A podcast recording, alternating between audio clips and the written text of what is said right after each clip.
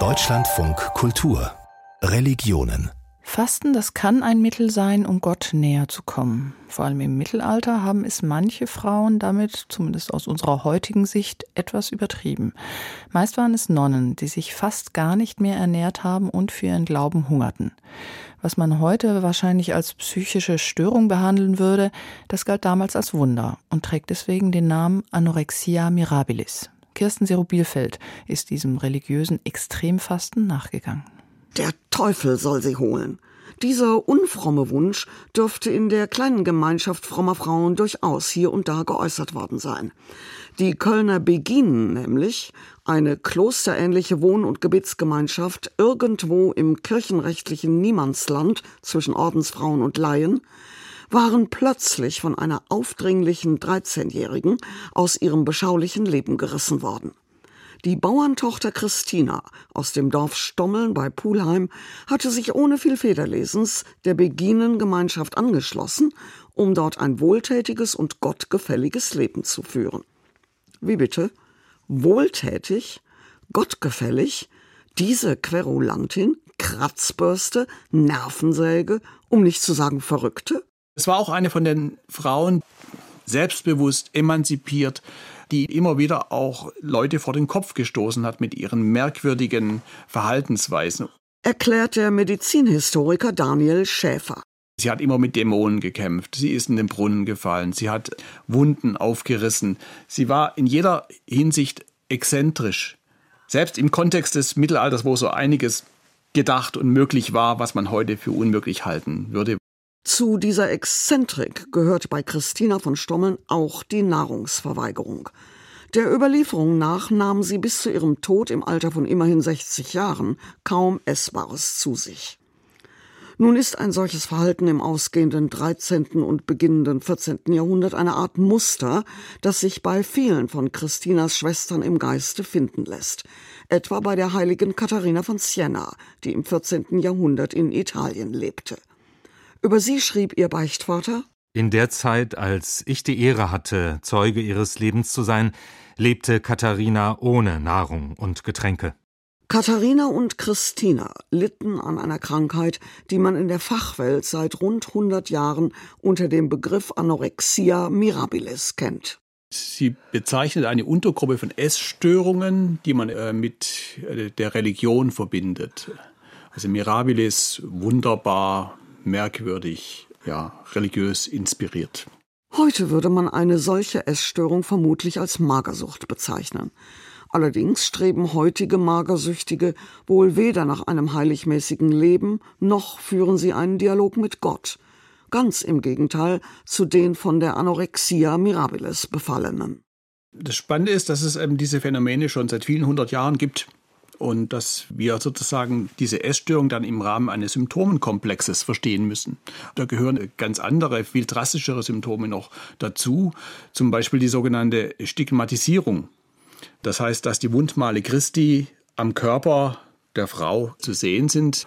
Oder es gehört dazu, dass blutige Tränen geweint werden, dass blutiger Schweiß erscheint, dass andere Phänomene am Körper sichtbar werden. Und das fehlende Essen ist dann sozusagen nur noch ein Plus obendrauf.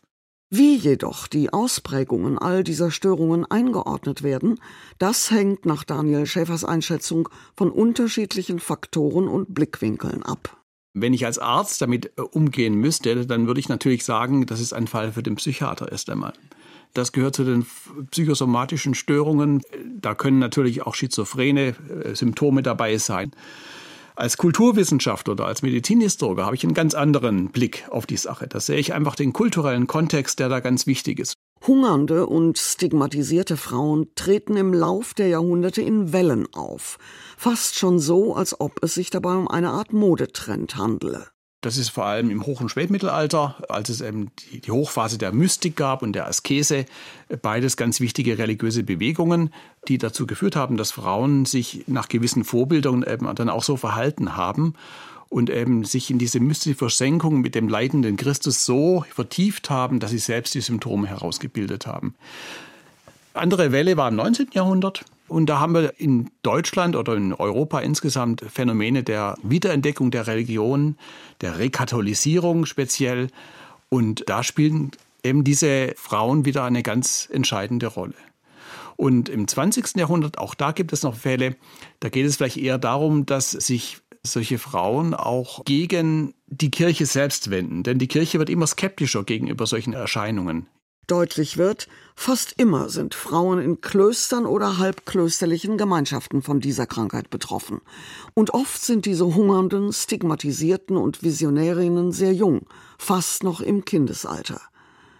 Als typisches Beispiel nennt die Kulturanthropologin Monique Scher etwa die Visionärin Bernadette Soubirous, die 1858 in Lourdes eine Marienerscheinung gehabt haben soll.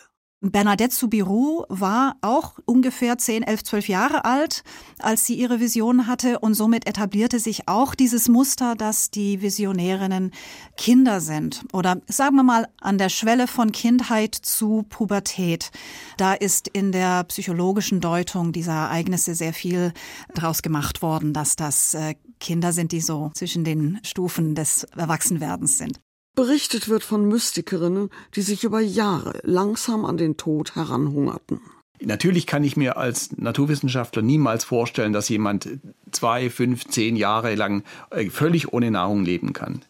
Und Nahrungslosigkeit heißt ja vielleicht erstmal nur strenges Fasten.